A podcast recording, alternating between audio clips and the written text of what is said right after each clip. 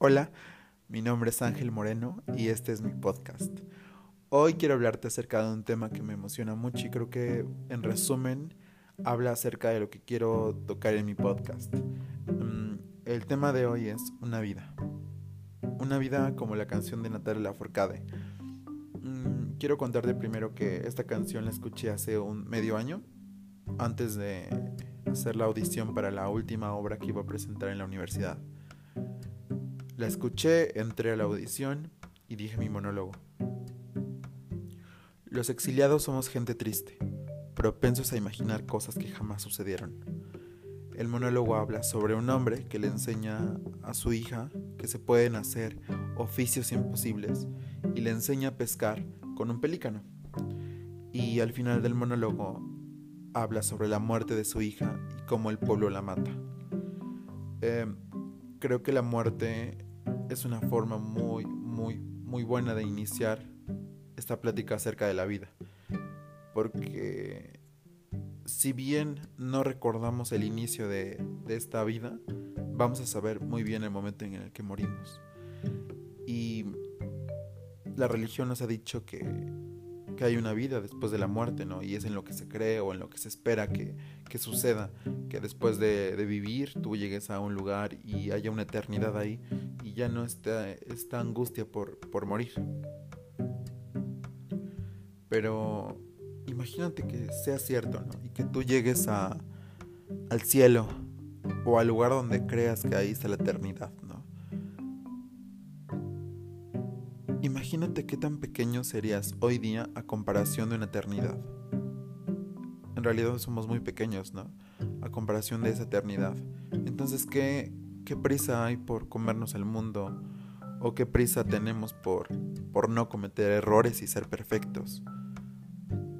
Creo que hoy es el momento para cometer errores y, y aprender de esos pequeños errores, para ir creciendo, ir conociéndonos a nosotros mismos.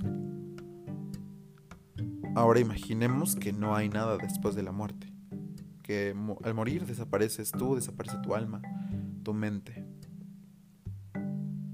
Sigue siendo lo mismo. ¿Qué necesidad hay de no cometer errores y después de la muerte no habrá nada? ¿Por qué no mejor comenzar a pedir perdón, comenzar a, a hacer lo que, lo, que, lo que dicta tu corazón, hacer lo que realmente quieres ser, lo que quieres hacer? Terminando mi, mi audición, me fui a mi casa con, pues no sé, de alguna forma angustiado porque creía que no me iban a dar el personaje. Porque era un monólogo de una obra que no iba a ser la que íbamos a presentar. Bueno, muchas cosas que, que yo creí que no me lo iban a dar. Y me lo dieron. Y realmente fue una emoción.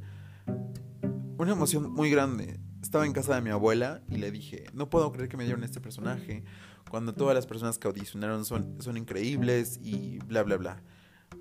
Y creo que va mucho de eso, va mucho de que no le tuve miedo a cometer errores en el, en el monólogo y no le tuve miedo a vulnerabilizarme en ese monólogo para poder entregar algo que yo realmente quería y sentía en ese momento.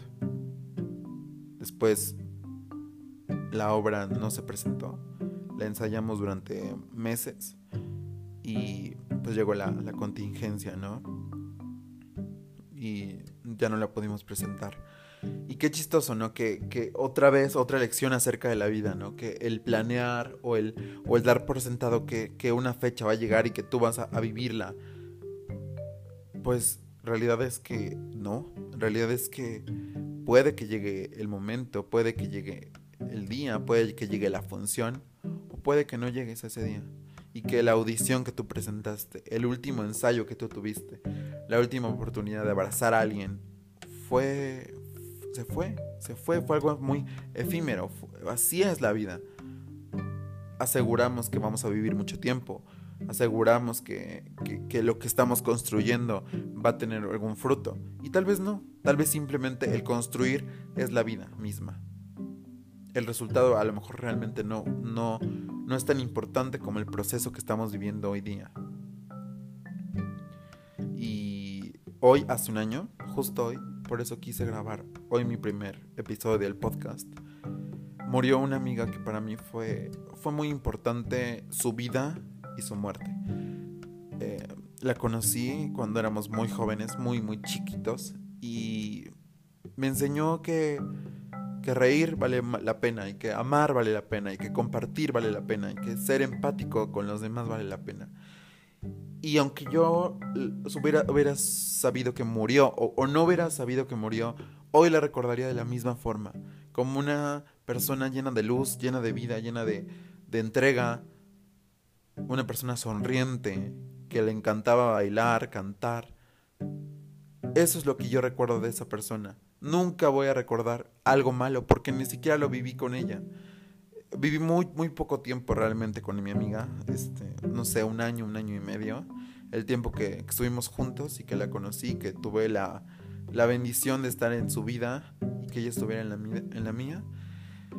Y fue algo realmente hermoso, mágico el, saber que, que nos marcamos mutuamente, leyendo las cartas que nos dimos, los mensajes, las fotos, creo que tuvimos una amistad, como éramos tan pequeños, muy sincera y muy, muy sin miedo a perdernos, muy sin miedo a nada.